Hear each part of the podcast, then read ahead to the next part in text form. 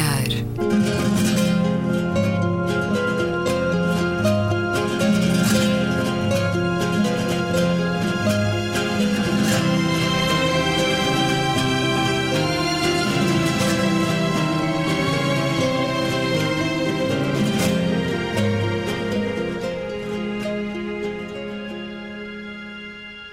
Bem-vindos a um certo olhar. É uma conversa na Antena 2 com Luísa Schmidt, Gabriela Canavilhas, António Araújo e Luís Caetano. Gabriela Canavilhas, hoje ao telefone em direto de Montalegre. Boa terra, boa comida, boas tradições.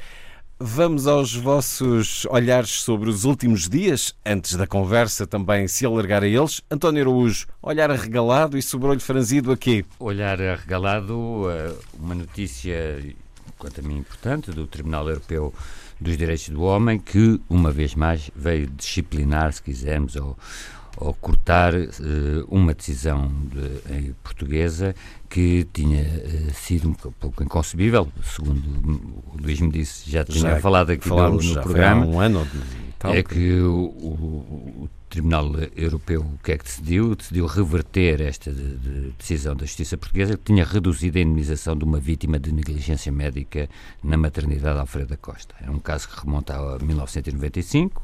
Uma mulher foi operada devido a um problema ginecológico sem qualquer gravidade, mas a, a, a eh, intervenção cirúrgica deixou-a com uma incapacidade permanente de 73%, nomeadamente eh, no campo sexual. E, e a decisão da primeira instância determinou que a maternidade devia pagar 172 mil euros de, de, eh, de indenização, recorreu duas vezes e o coletivo do Supremo Tribunal Administrativo decidiu baixar essa indenização, alegando, e isso é que era o, o, o ponto mais controverso, que essa mulher, tendo a 50 anos, literária.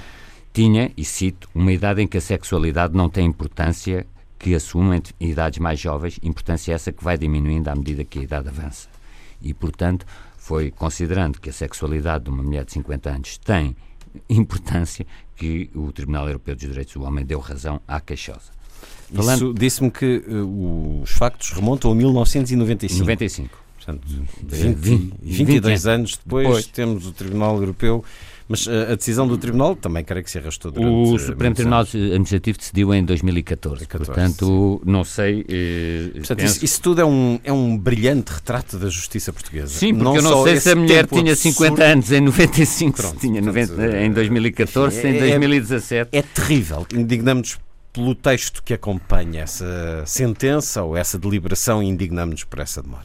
Também falando em tribunais, mas já não em Portugal, Acho que devemos arregalar o, o olhar em relação aos desenvolvimentos que já aqui falei na Polónia, porque houve, se quisermos, um ultimato da Comissão Europeia em relação às reformas do Poder Judicial que o governo polaco estava a tentar impor e, portanto, Bruxelas deu um mês para que haja um recuo nesta proposta de reforma da Justiça que iria afetar gravemente a independência dos tribunais. E o próprio presidente da, da Polónia, o, o presidente Andrei Duda, eh, acabou por também eh, o sonho do governo, eh, como diz aqui um jornal, de controlar os tribunais. Agora, os sobrolhos franzidos. Uma notícia que surgiu no local do público, portanto não teve, penso eu, muita projeção para além deste jornal, tem efetivamente projeção, mas é a notícia de que eh, vão destruir a primeira automotora elétrica da linha de Sintra. Portanto, foi a automotora que fez a viagem eh, inaugural de tração elétrica, que fez a viagem inaugural entre o Recio e Sintra, em 1957, está estacionada no entroncamento e esta automotora velhinha, a UTE 2001, faz parte de uma longa lista de automotoras e carruagens que vão ser desmanteladas. Eh, recomendo muito a ida ao Museu do Entroncamento e não se percebe realmente a destruição e há já petições e movimentos de um bem destes que, como nós sabemos, no estrangeiro são extremamente valorizados, os comboios históricos e, e mesmo clubes, associações, etc. Permita-me sublinhar a qualidade do trabalho de Carlos Cipriano no público há muitos anos no que diz respeito às questões ferroviárias e, é essa preservação da memória. O Carlos Cipriano que publicou um livro, não passa publicidade, eh, na Fundação Francisco exatamente, sobre as guardas de passagem de nível. Ele, ele, escreve na Gazeta das Caldas e é realmente uma pessoa que tem uma preocupação de muitos anos por esta questão da ferrovia. E há uma associação muito interessante dos amigos do, do Caminho uhum. de Ferro, Exato. que tem feito um trabalho também notável, portanto espero que eles se mexam para que isso não aconteça. Claro. Também no âmbito uh, de associações, ou de, porque há várias ONGs que começaram a, a, que vão levar ao tribunal o governo da Noruega por estar a permitir prospecções de, de petróleo no, no mar de Barents. Os recursos não descobertos por, pelas diferentes zonas no Mar do Norte são em 24% há recursos não descobertos, no Mar de Barents são 49%. E o governo da Noruega, portanto um país que temos que por modelar, eh, deu já 40, 10 licenças para perfurar 40 poços marítimos e a extração será feita a 370 km da costa e segundo a imprensa, portanto estou a, a fiar na boa imprensa, como antigamente se dizia, há um grande risco de, de fugas.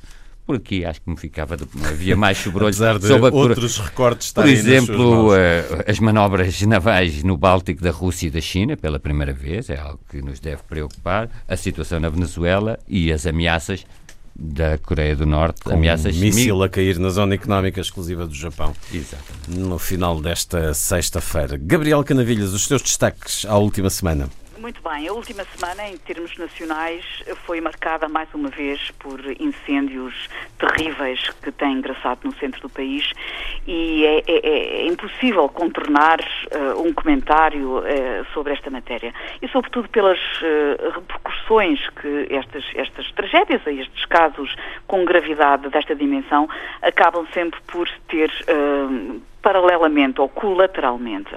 Nesse sentido, uh, o meu olhar arregalado, uh, ou seja, o meu olhar positivo, vai para a prestação de uma nova figura que tem aparecido nas nossas televisões uh, duas vezes por dia, religiosamente à hora marcada, às nove da manhã em ponto e às dezenove em ponto, chamada Patrícia Gaspar, que é porta-voz da Autoridade Nacional da Proteção Civil.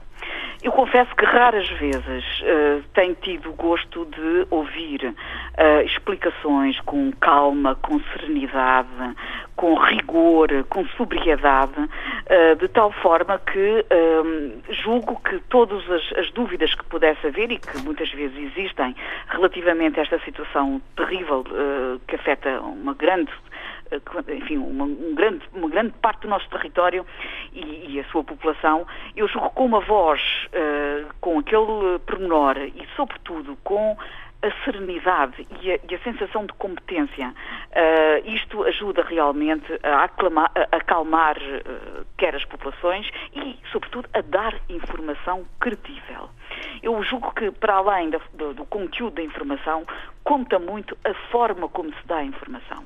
E é neste sentido que eu considero que esta uh, Patrícia Gaspar, uh, neste momento não sei o posto exato, mas... Uh, é porta-voz da Proteção Civil, é a voz autorizada. Sim. Mas Nós, não sim. quero deixar aqui de sublinhar o quanto me agrada poder confiar naquilo que esta porta-voz tem, tem feito e a forma como ela o tem feito. O teu agrado teve uma designação por parte da generalidade dos média e por parte da oposição que foi Lei da Rolha faz parte do tema que vos propus é. para começar a conversa, por isso não vou já abrir aos restantes, mas já lá iremos então. Já lá iremos. Quanto ao meu olhar negativo, o meu sobrolho muito, muito franzido, também se prende com a mesma matéria e tem a ver ainda com o rescaldo do que se passou no incêndio do Pedrógão Grande. Uh, há uma senhora cujo nome eu não fixei nem quero fixar. É empresária. Mas, mas que encheu as nossas televisões e os jornais,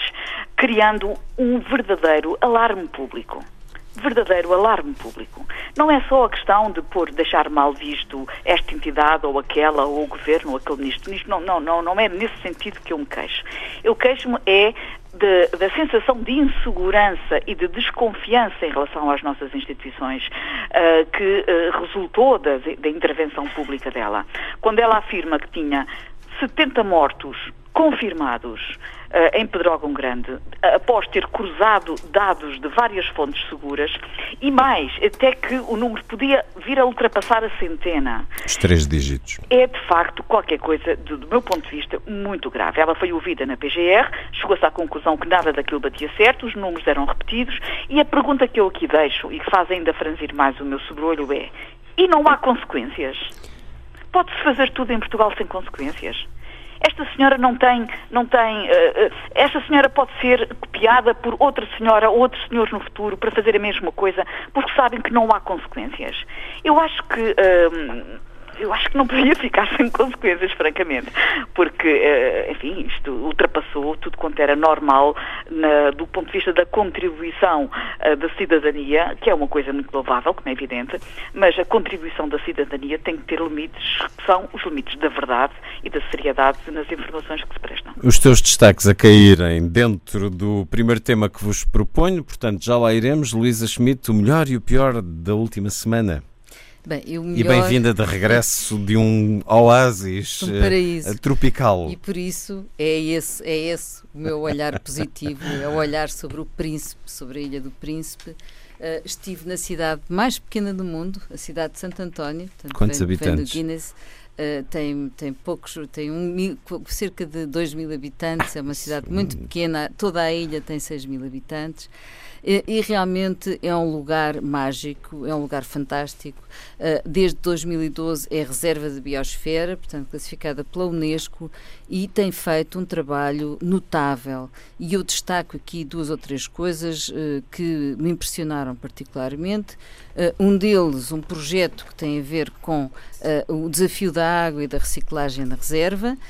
há a campanha, a, a, chamada Campanha Sem Plástico, pretende o Príncipe ser o primeiro lugar da África a eliminar o plástico e já avançou com um projeto muito interessante, conseguiu recolher até agora, conseguiram recolher até agora 600 mil garrafas, Uh, fazendo do seguinte modo, por cada 50 garrafas recolhidas, uh, dava dão uma garrafa reutilizável uh, da, reserva, da reserva da biosfera.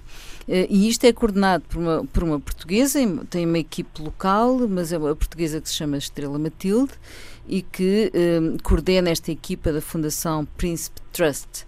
Um, também já, esse, esse, projeto já recebeu o prémio Alué Internacional uh, da Fuerteventura e recebeu outro prémio também uh, da, da Alemanha. E, e, e, portanto eh, são, se faz várias campanhas nas escolas em todo lado, 6 toneladas para reciclagem, inúmeras e muita criatividade à volta também da reutilização de, de, do plástico, portanto, e a ideia é justamente, imaginem o que é uh, o que nós sabemos e temos falado aqui tantas vezes, que é o plástico que acaba por ir parar ao mar.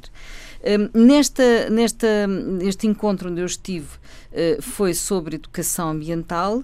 A Terra é uma ilha, era o seu lema, não é? O Terra é uma ilha, e reuniu 300 delegados uh, dos todos os países do CPLP e, e conseguiu-se não só um, eh, promover ideias interessantes e, e, coletivas, portanto, ideias que um, e projetos que vão abranger todos os países da CPLP e Além disso, conseguiu-se também ver no Príncipe, todos os dias havia inúmeras atividades, e, e visitas às comunidades locais, às roças, eh, que estão a ser recuperadas, muitas delas, umas por projetos locais, eh, muito ligados à economia circular, outras por eh, este, portanto, grupos que estão a fazer também a reabilitação das roças e o seu presidente do Governo Regional do Príncipe, José Cassandra, é um homem muito interessante, é um, é um governante que toma a questão da reserva da biosfera como a questão central. Portanto, olhar portanto, arregalado é mesmo, é mesmo literal. Isso, e tudo quanto é projeto insustentável não entra naquela ilha. E isso Bravo. é de sublinhar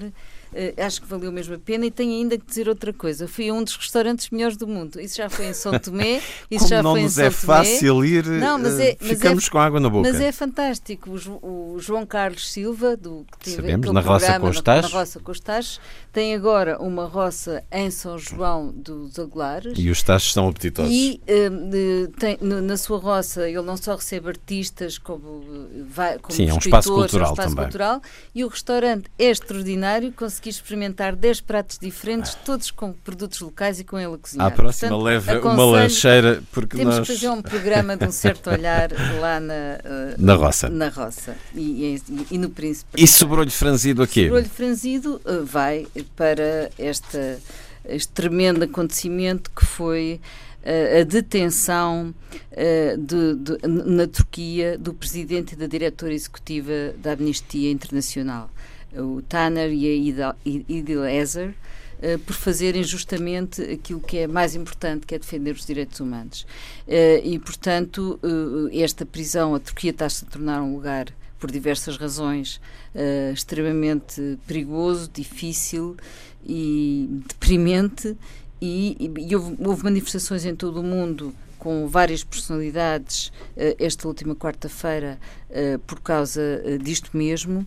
E é preciso fazermos muita pressão pública para que a Amnistia Internacional, que de certo modo é inédito, não é? O trabalho que a amnistia faz é libertar os prisioneiros de consciência e acabou neste momento e acabam neste momento por serem presos por serem presos duas, duas, duas, pessoas que estão a trabalhar uh, justamente pela liberdade, pelos direitos e por tudo isso. Portanto, uh, é, tudo o que fizermos é pouco para conseguirmos que um, estes dois, estes dois colegas, não é? colegas de, de, defesa de direitos humanos, da amnistia sejam libertados e é tremendo que isto tenha acontecido na Turquia. Foi uma semana cheia, provavelmente de um tempo que um dia será objeto de reflexão e análise, de investigação no caso dos média e também no caso político, desde que neste verão de 2017 aconteceu o pior incêndio em número de vítimas e em área ardida no nosso país, já tivemos o caso do enigmático correspondente Sebastião Pereira, autor de um só artigo no El Mundo, já tivemos a queda do Canadair anunciada por todos os média e que nunca aconteceu. Tivemos nos últimos dias uma questão a que os médias chamaram a lei da rolha e que a Gabriela aqui já destacou com a proteção civil a ter duas conferências de imprensa diárias ou mais se necessário, mas a pedir que os comandantes dos bombeiros não falem a qualquer momento durante o combate aos incêndios. Depois tivemos no sábado uma lista de 64 mortos anunciada pelo Expresso que excluía vítimas do pedrógão. A própria notícia eh, a fazer título no plural, depois nas páginas interiores, mantendo que o governo esconde um segredo que pode atingir proporções eh, escandalosas, é referida apenas mais uma vítima de atropelamento, que a Proteção Civil, seguindo critérios estabelecidos, não inclui na lista dos mortos causados por incêndio. O Expresso acusou o governo de ter uma lista que não queria divulgar, a lista que estava nas mãos do Ministério Público e, portanto, de um poder distinto do governo, não era divulgada. O diretor do Expresso escreveu uma coluna indignado sobre essas vítimas não consideradas. Ao mesmo tempo, o jornal li em sucessivas notícias e em sucessivas capas foi dizendo que havia quem garantisse muito mais vítimas. A tal empresária que a Gabriela já referiu no seu destaque Falou-se em 80, falou-se em 95 e falou-se em mais de três dígitos. Todos os médias embarcaram nesta história, que a direita elegeu como um escândalo passível de derrubar o governo. O novo líder parlamentar do PSD deu 24 horas ao governo para divulgar a lista, como ameaça indefinida.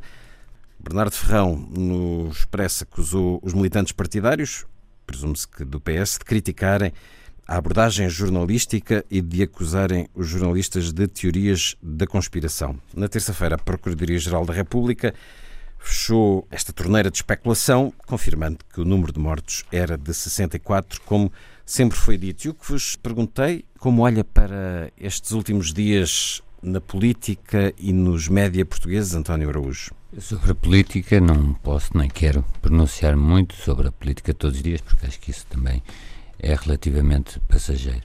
O, o chama a atenção, houve uma crónica do António Guerreiro, uma pessoa conhecida por pensar as coisas, aqui há uma semana chamada Não queimam jornalistas ou não matem jornalistas. Etc. Tem sido recorrente a análise feita aqui, que é a crise do, da imprensa, decorrente, em primeiro lugar, se quisermos, de falta de financiamento, e depois isso tudo projeta-se na qualidade das redações, a Luísa tem chamado também a necessidade de editores, etc., mais ativos, etc.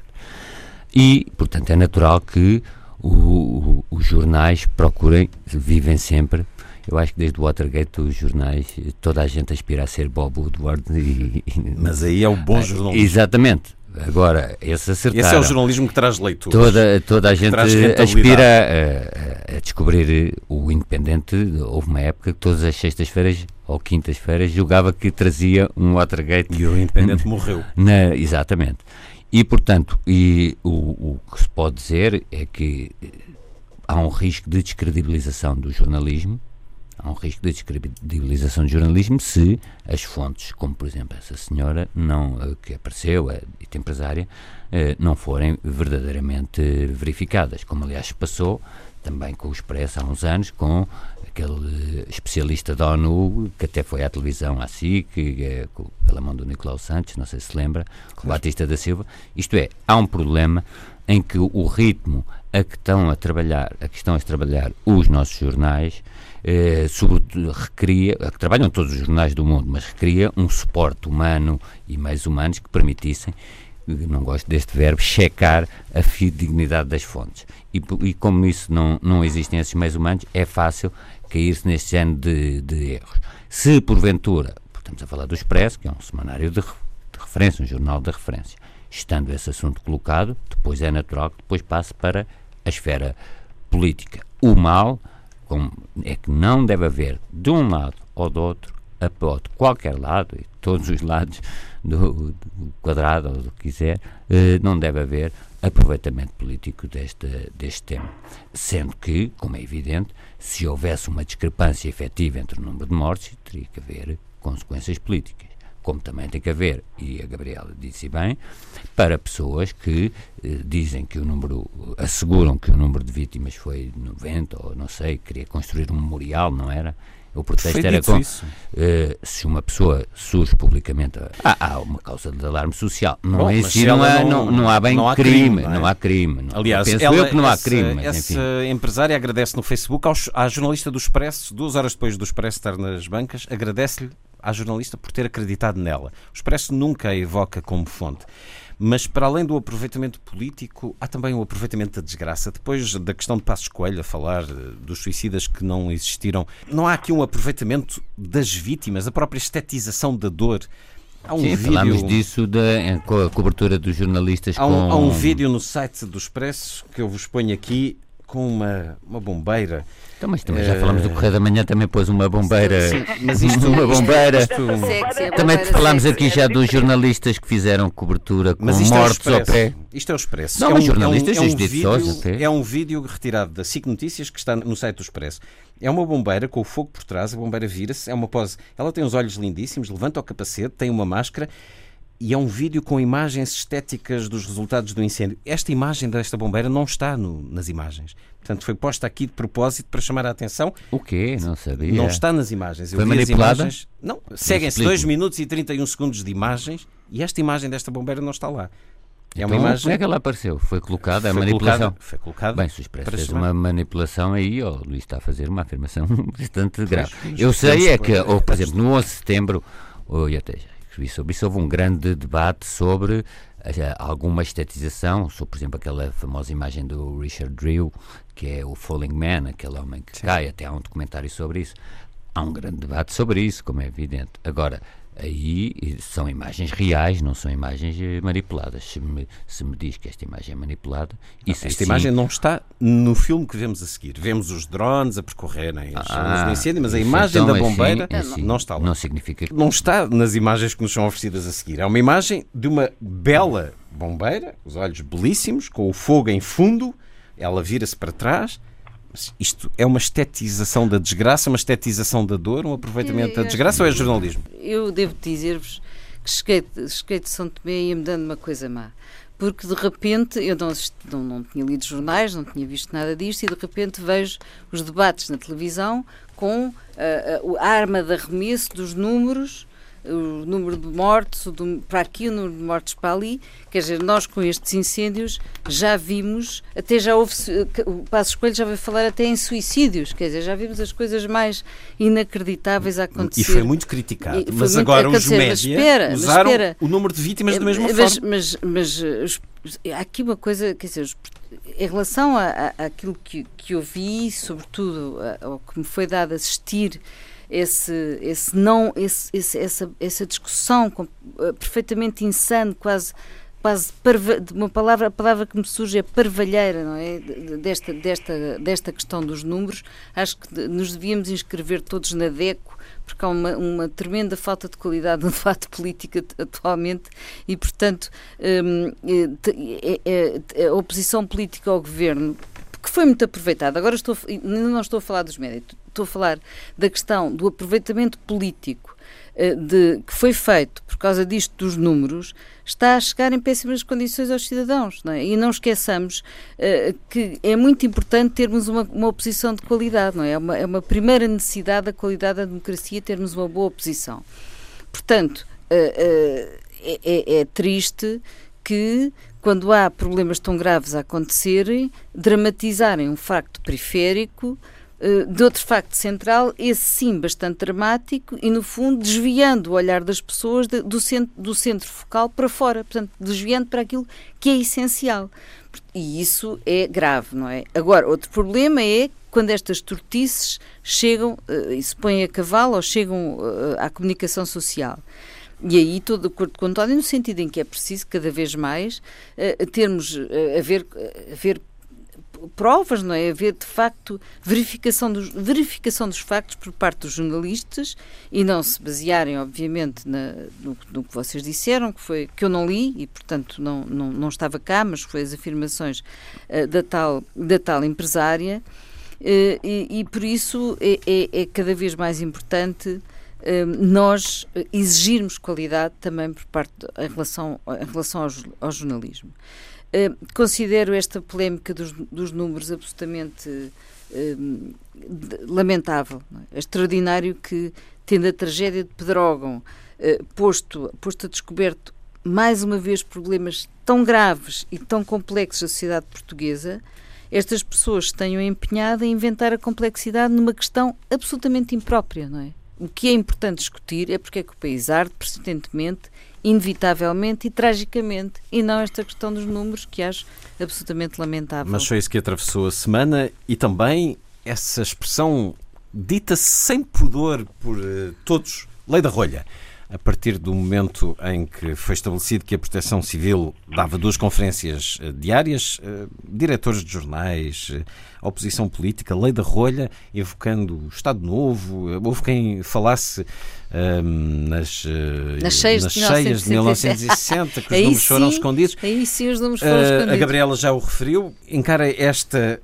organização, e eu recordo-me durante o incêndio de Pedrógão da oposição e de muitos opinadores terem dito que havia uma grande confusão, cada um dizia a sua coisa. Agora, são os mesmos que acusam de haver uma lei da rolha. Há uma lei da rolha, na sua opinião, António Araújo? Não, acho que aqui há vários pontos a discutir. Primeiro, se tivesse havido uma real discrepância de números, eu acho que esse tema era um tema com relevância. Sim, mas... Se tivesse havido, segundo ponto, quem, eh, de onde é que surgiu a esta discrepância. Foi, foi os jornais que foram induzidos em erro por, eh, por eh, essa senhora empresária, outras coisas. Isso é o segundo ponto a discutir. Mas eu acho que era relevante se o número de mortes fosse 90. Isto é, Mas não é irrelevante. Induzidos em erro é uma expressão simpática. Não é, dizer, não é irrelevante. Lembram sempre daquela frase do Stalin: um morto é uma tragédia, um milhão é uma estatística. E, portanto, eh, isso significa um desprezo pela vida humana. E, e nós não temos. Claro, e, portanto, na minha opinião, era relevante relevante que se houvesse 30 mortes a mais, esse tema fosse devidamente discutido. Agora, primeiro temos que saber se há efetivamente 30 mortes a mais. Portanto, primeiro devia ter havido não uma lei da rolha, mas se calhar uma autocensura, se quisermos, ou maior cuidado da parte dos jornais ao uh, veicularem notícias que podem provocar alarme social. Mas no caso do procedimento da cobertura jornalística em relação à proteção civil? Não, como a Luísa disse, há questões muito mais relevantes, por exemplo, Uh, o facto de não ter, num incêndio mais recente, pelos vistos, ter havido problemas com o Ciresp outra vez, outra o vez. ordenamento do território, etc. Todos estes problemas que nós já São muito mais relevantes do que propriamente. Uh, agora, que sinceramente não sei quais foram as razões que ditaram o facto dos bombeiros não, não deverem falar com, com a comunicação social, possivelmente para no literal e não metaforicamente no calor do, do combate às chamas não, não, não criarem mais perturbação, etc. não sei qual foi, qual foi a razão, se é feito dois briefings por dia. Eu ainda não vi essa senhora que a Gabriela falou da, da, da proteção civil, mas é muito importante que haja uma informação segura e integrada. E isso, não, e, e isso uh, tranquiliza e faz com que um, avance, avance a situação e, portanto, se perceba melhor o que se passa e não haja este ruído à volta de factos que depois não se, não, não se confirmam. Portanto, acho muito importante a existência dessa, dessa informação. Gabriela, entramos no campo mediático e político, nos factos alternativos. Para já há aqui um facto novo. É a primeira vez eh, que vejo um jornalista, que é o caso do Bernardo Ferrão, do Expresso, acusar os políticos de estarem a acusar os jornalistas de conspiração. Isto é uma. Eh, Ele refere-se aos uma... militantes, militantes com cartão partidário. Pior, tanto faz. Está a acusar alguém de acusar os jornalistas de conspiração. Isto é uma espécie de uma birrinha, uh, de uma birrinha de alguém que é jovem naturalmente e que tem, uh, enfim, talvez um bocadinho uh, necessidade de ter um bocadinho mais de, de, de sensatez. Eu sei que com isto já aqui falámos da idade em relação a outras coisas. Vamos, é. digamos que não há uma idade jovem para ser ah, bom jornalista. Não, desculpa, desculpa. Há uh, serenidade e sensatez que advém de muita experiência no espaço público. Isso sem dúvida nenhuma. Eu conheço uma série de pessoas que uh, têm e são para mim uma referência nesse domínio, porque precisamente têm muita experiência e, e a idade traz experiência. Agora, eu sei que com este meu comentário posso estar a incomodar e até, quem sabe, a comprar algum remoco, alguma bicada desagradável em alguma secção do Expresso. Mas a verdade é que não entendo nem aceito que um jornalista que tem por obrigação ser credível na sua relação com os seus leitores, ser credível na relação do cidadão com a imprensa, que é um baluarte da democracia, estar a queixar-se de serem alvo de uma conspiração dos partidos. Coisa que nem sequer na América, do meu ponto de vista, com todo o, o, o incómodo que o Trump tem causado nos Estados Unidos na comunicação social, uh, a comunicação social paga em desprezo ao Trump. Não paga com birra. E, e, esta, esta de, uh, afirmação, para mim, está social tem no atacado patamar, está no patamar da pequena birra, que eu acho que não faz jus à história e à credibilidade do Expresso. Como é que se chama, como é que, como é que era o, o artigo do António sobre, sobre não vamos queimar o jornalismo? Era qualquer coisa, não matamos. Sim, sim, não, no mas não funda... foi escrito, acho que antes, há sim, duas ou três semanas. Há um mês praticamente. Quer dizer, não vamos incendiar também agora e queimar, já basta o que basta na floresta, não vamos queimar o jornalismo, não é? Porque não podemos tomar a parte pelo todo e, e, também não achas que, que a parte há, é cada vez maior excessiva, há uma crítica excessiva aqui por parte da Gabriela isso aí uh, comparação até com, na comparação com a América e portanto também discordo dessa visão Portanto, Luísa, tu achas que esta frase do Bernardo Ferrão é Eu nem li essa frase, para mim, para mim o que, o que, o que mais me, que o que mais me saltou à vista, alvo de uma conspiração não, o que mais me saltou à vista foi sobretudo a utilização e a arma de arremesso político entre os dos partidos da oposição ao governo, utilizando esta questão dos números. Isso foi como saltou à vista. Eu, como, como disse, estive fora, não li, eh, essas, não li os jornais, não li, estive fora, e portanto isso é que me saltou à vista. Foi essa, essa utilização por parte da oposição tem tido espaço por parte dos médias ou não? Habitualmente, os alinhamentos dos telejornais têm dizer, sido notícias sobre os incêndios durante 20 minutos e depois, e depois Passos Coelho e Assunção Cristas. E depois os comentários, não é? Portanto, de facto, nos comentários dos políticos o que se vê é isso. Portanto, não se sai deste debate quando há coisas muito mais importantes a discutir e a debater num país que arde desta maneira. É isso que eu sinto fundamentalmente. Esse debate que tem tido então este campo nos jornais e perguntei-vos a propósito da última crónica de Alfredo Barroso no I, esta semana, uma crónica em que ele eh, acusa a imprensa de estar generalizadamente colocada à direita. Descreve quando Mário Ramires e Ana Sá Lopes me convidaram para escrever uma crónica semanal no I sem qualquer remuneração. Dadas as dificuldades financeiras do jornal, acrescenta Alfredo Barroso, aceitei de bom grado, ingenuamente convencido que o I renovado poderia vir a ocupar o espaço deixado vago pelo público há vários anos, quando José Manuel Fernandes sucedeu a Vicente Jorge Silva como diretor, fazendo o jornal guinar subitamente à direita. A guinada é essa que ainda mais se acentuou sob a direção de David Diniz, que foi, convém não esquecer, um dos fundadores do diário online de direita pura e dura, O Observador. mas depois percebi que estava a colaborar, salvo poucas exceções, num jornal de direita perdido no meio de uma floresta de escravinhadores fanáticos, alguns deles de extrema direita. É verdade que em quase todas as sociedades democráticas há jornais diários de quase todas as tendências políticas, mas neste momento não é esse o caso em Portugal, onde abundam jornais de direita, um ou outro de centro-direita, e nenhum jornal diário de esquerda ou centro-esquerda, o que significa que é cada vez mais difícil para cronistas politicamente de esquerda encontrarem espaços onde publicar os seus textos regularmente. Daí que aceitem escrever em jornais de direita moderada, que praticamente são quase nenhuns. Depois, mais à frente, pondo de lado o populista e predatório Correio da Manhã, considero que o I é atualmente o mais à direita dos outros quatro jornais diários generalistas, ou seja, mais à direita que o Público, o DN e o JN, chegando por vezes a querer competir com o Correio da Manhã. Decidi por isso pôr termo à minha colaboração neste jornal. Jornais à direita ou à esquerda? com ideologia assumida. Qual é o seu comentário sobre esta análise de Alfredo Barroso, António Rubens? Extraordinária. É uma coisa extraordinária, porque eh, em Portugal não existe a tradição de jornais politicamente alinhados como temos em Espanha o El Mundo de um lado, ou em França o. Figaro uhum. e o El País, enfim. Em Portugal os jornais têm sempre uma tendência mais ecuménica. Mas escondem Mas, a tendência ou não? Quando eu digo ecuménica, é precisamente, isso é que eu acho um bocadinho estranho, é que o Alfredo Barroso tinha uma coluna onde podia dizer, acho eu, o que quisesse, aceitou colaborar e depois foi-se apercebendo que o jornal é de direita. Mas Portanto, quanto, tempo, é, ele quanto tempo é que ele se demorou? E depois outra coisa, sai porque o jornal é de direita, então, mas ele é de esquerda e não sei se estou ele acaba por, por censarilhar no próprio argumento dele, que é os jornais estão dominados por colunistas de direita e eu, como pessoa de esquerda, vou deixar de ser colunista.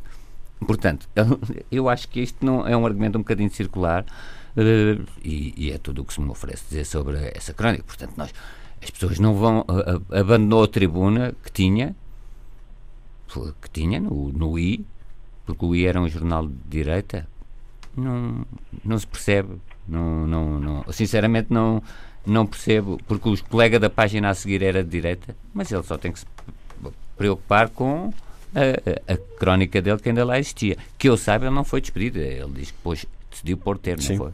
Uhum. Pronto. e considera que há uma tendência é de direita nos jornais é ou não? Não, só falando no caso já agora da América, que acho mais hum. interessante. Hum. Porque Mas agora... gostava de ouvir sobre o caso português. Não, Há uma tendência acho, à direita dos jornais? Não, não. na sua opinião, não. Acho que não. Vamos ver uma coisa. Talvez não haja, é no, no área da esquerda ou do centro-esquerda, um projeto, se calhar por falta de financiamento, parecido com o do Observador, que não sei qual é a expressão que tenha, mas. No caso há. do Observador, o considera que é um jornal colocado da, ideologicamente à direita. Isso de forma. Eu penso que, que, isso, eu penso que isso não, não há não, assim muita. Na, na, lista de opinadores, claramente. Mas depois não, não, há o tem... jornal. Sim, sim. Aliás, o jornal até, eh, eu lembro-me recentemente, fez uma grande reportagem sobre compra de votos no PSD. Portanto, não é um jornal que esconda. Hum. Eh, então é à direita de que forma? Não, é um jornal com um perfil mais, ideologicamente, mais liberal e, e até, se quiser, mais situado no, no centro-direita. Veja os comentadores e, e as hum. pessoas que integram Portanto, a direção. Quando, quando, se abre o site e as, as não, opiniões não, pessoas, das crónicas não, estão obviamente, salientes, é, isso é uma forma de e não só, é um, é um, é um jornal que, que, que, tem uma espinha dorsal que é, é, é mais próxima de um, de um, se quisermos, de um centro-direita, Essa espinha foi de alguém que dirigiu o público durante 10 anos. Claro, mas como sabe... Nessa altura o público tempo, também tinha essas... Não, de, até porque isso que refere o Alfredo Barroso até se dizia muitas vezes que havia uma grande dicotomia entre a direção do público e a própria redação, portanto, hum. acho eu que não... Mas eu acho que isto são coisas, eh, digamos, paroquiais e que não não tem muito. Eu gostava, até por, na sequência que disse a Gabriela, eh, de, há um, falamos num jornal talvez mais eh, em jornais um bocadinho diferentes. A London Review of Books, a London Review of Books, recentemente o seu último número tem um artigo que eu acho extraordinário, muito muito bem feito, do David Bromwich, chamado The Age of Detesting Trump, a, a idade de, de, de, de testar Trump.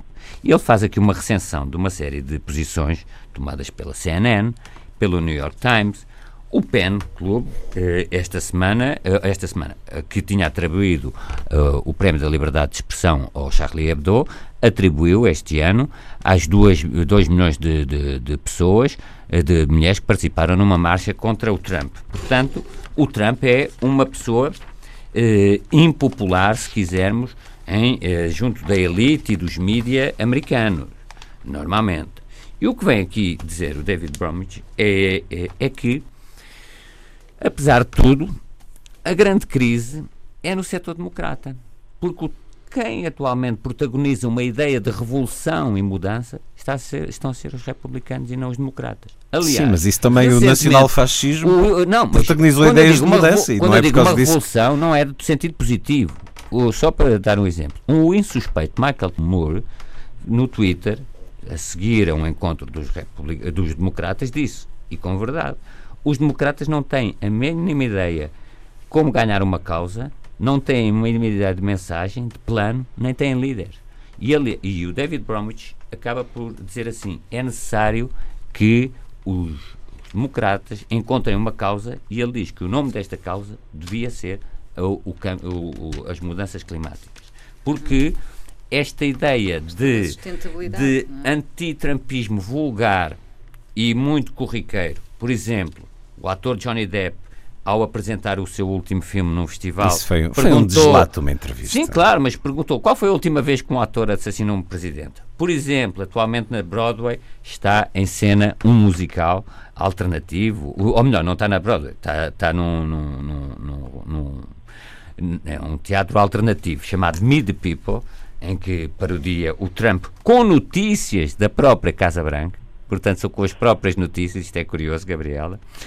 E, e, mas eles próprios, os organizadores deste espetáculo, dizem este espetáculo não vai mudar a opinião de ninguém, porque já percebemos que muitos votantes do Trump, apesar de todas as coisas que ele fez, não lhe retiram o seu apoio. Claro. E, e essa, o Bromwich é diz aqui e relembra que os democratas perderam as quatro eleições intercalares desde o último novembro e diz que, isto é uma, uma hipótese, mas eu penso que é, que, é, que é plausível, que se o Trump hoje em dia eh, se candidatasse, provavelmente ou possivelmente ganharia as eleições. A questão é que, por mais que o Partido Democrata não esteja a ser capaz de se reerguer com nomes credíveis e carismáticos, não se deixa de apontar as cotidianas falhas de Trump e da sua administração. Claro, mas o que eu quero dizer é o seguinte: é fazer. é que eu defendo muito esta marcha contra o Trump, etc. Agora, um ambiente conflitual uh, é daquilo Ad que se alimentam. É isso? Não, é disso que se alimentam os populismos, é isso que é o combustível do Trump.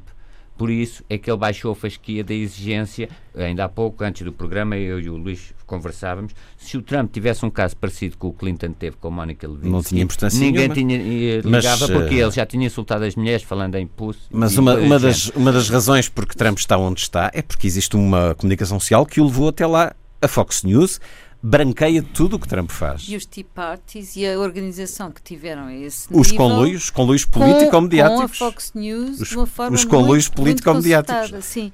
Eu, em relação ao, que, ao, ao, ao, problema que o Luís levantou, o que mais me aflige...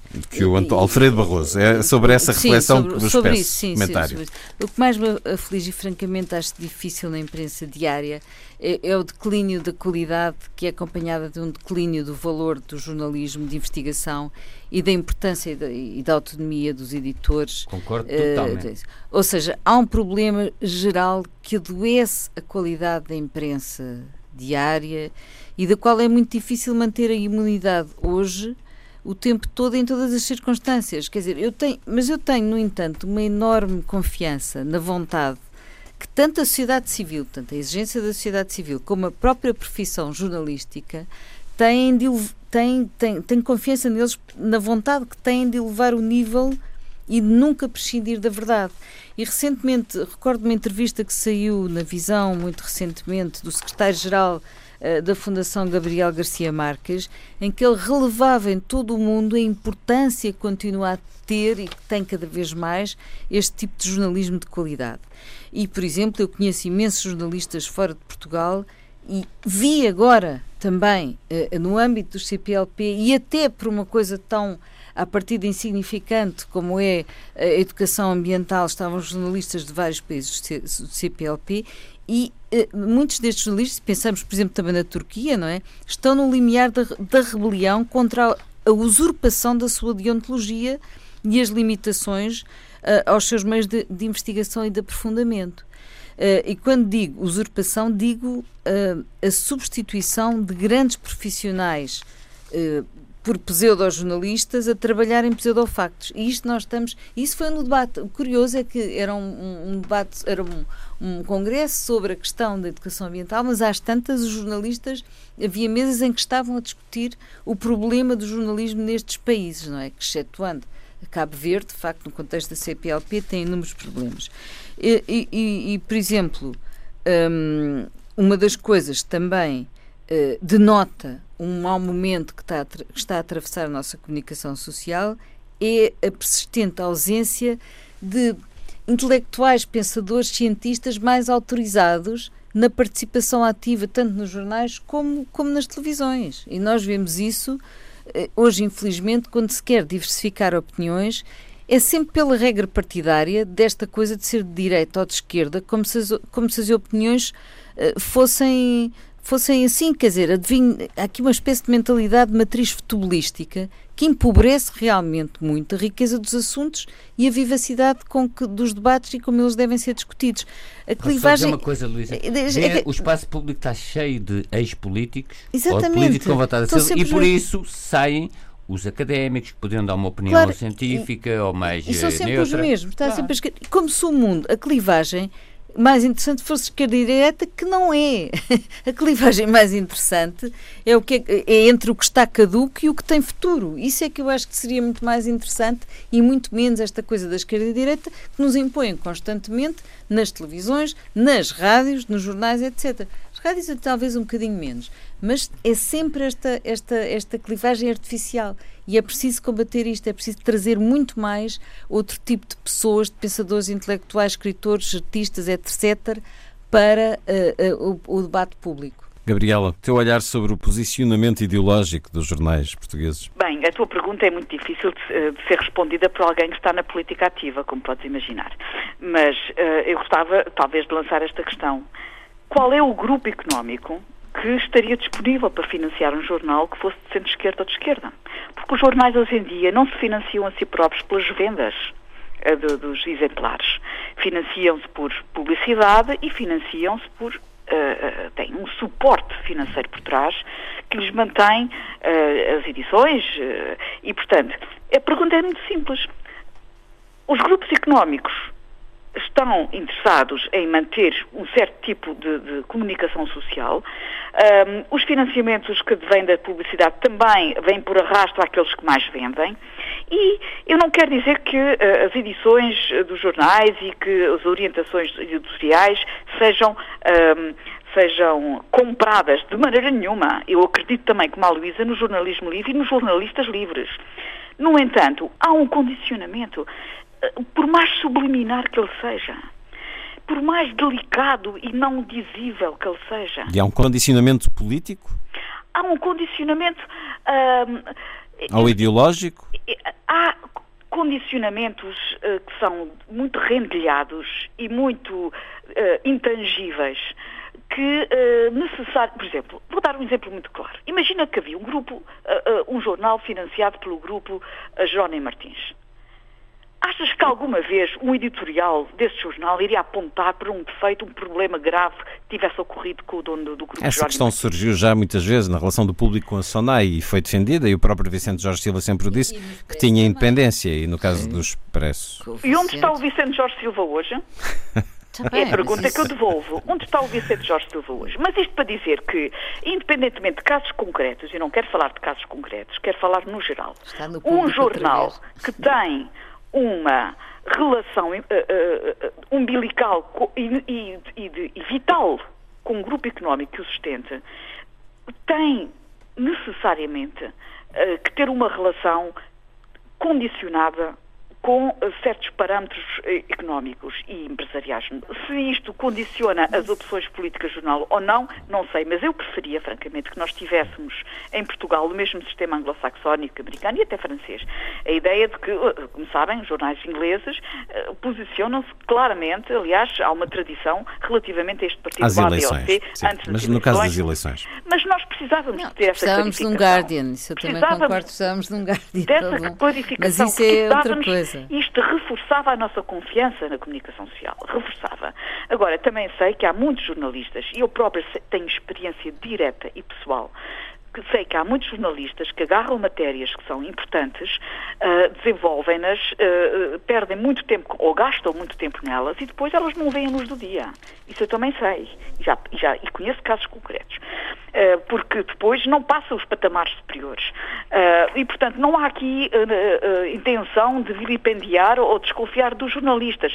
Há é um sistema construído que dificulta muitas vezes essa liberdade total dos jornalistas jornalistas.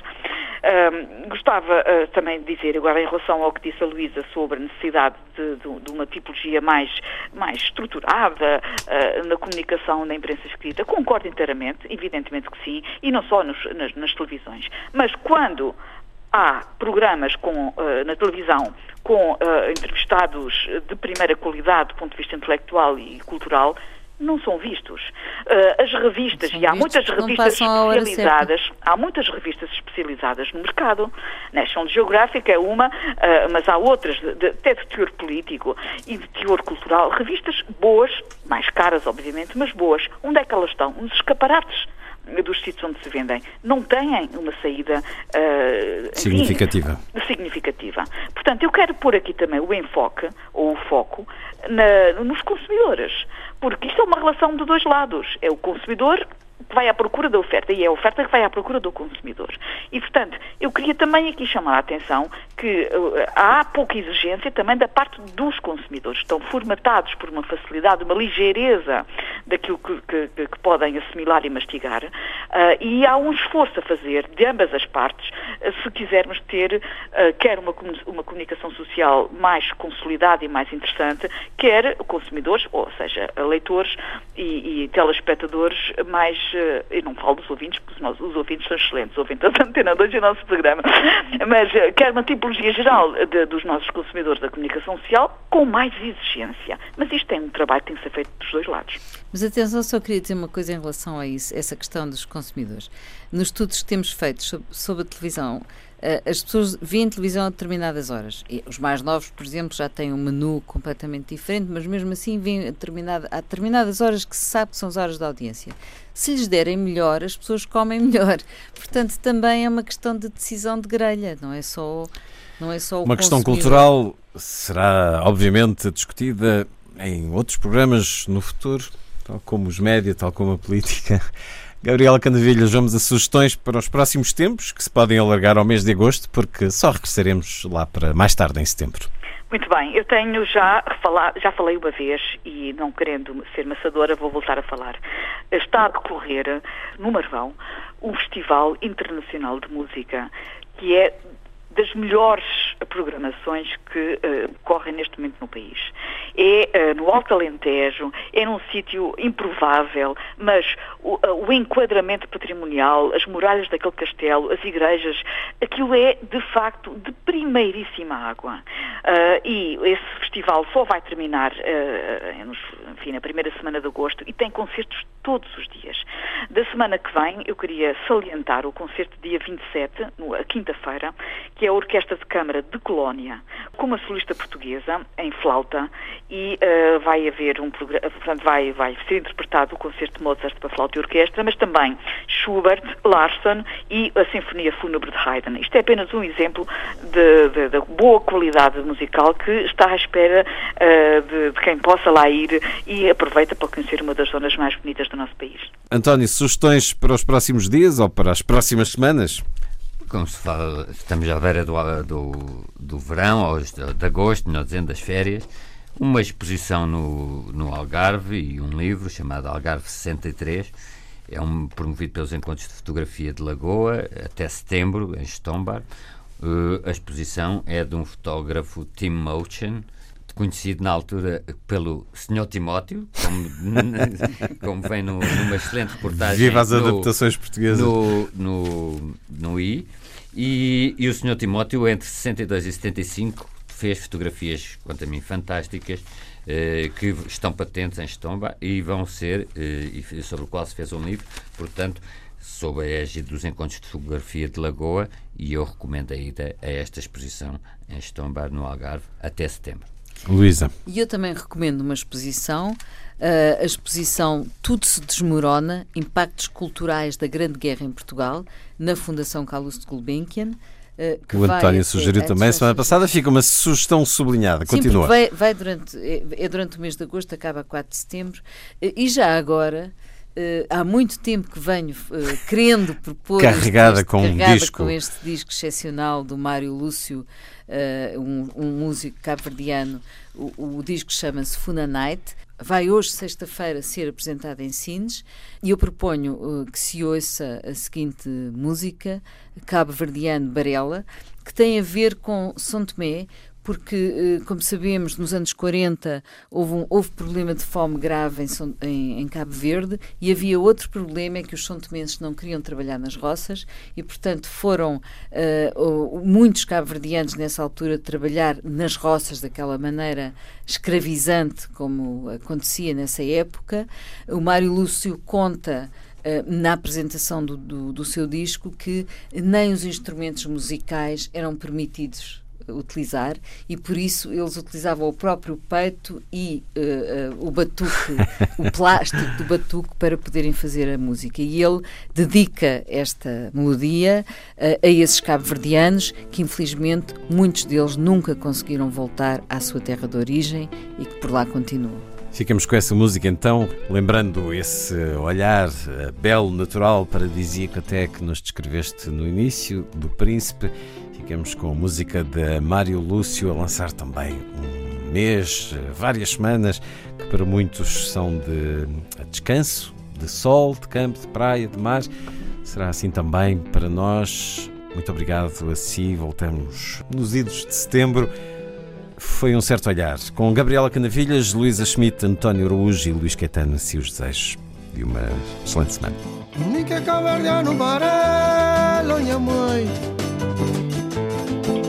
Ruvuku que yang pasa catacoto Ni que caverna no barelo Nha mãe Cavaco que yang pasa catacoto Bastante um menino catinha Um trabalho a tchê, um recebe pouco Cavam cair coco, mas trata pouco Uns foi bem feito, outros foi mal feito Sopa morinda toca gai Ezimbirari mi estrancando está.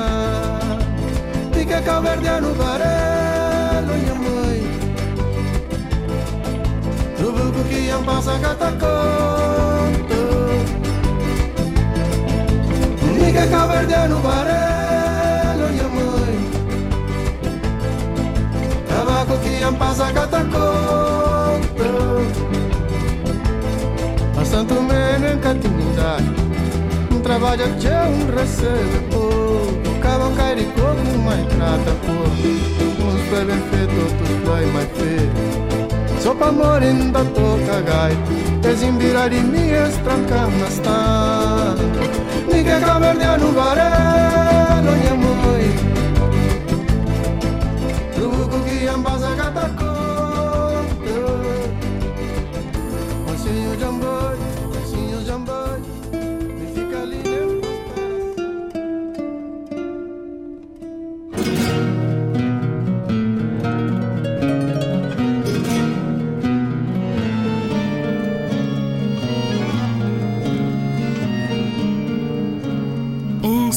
certo olhar.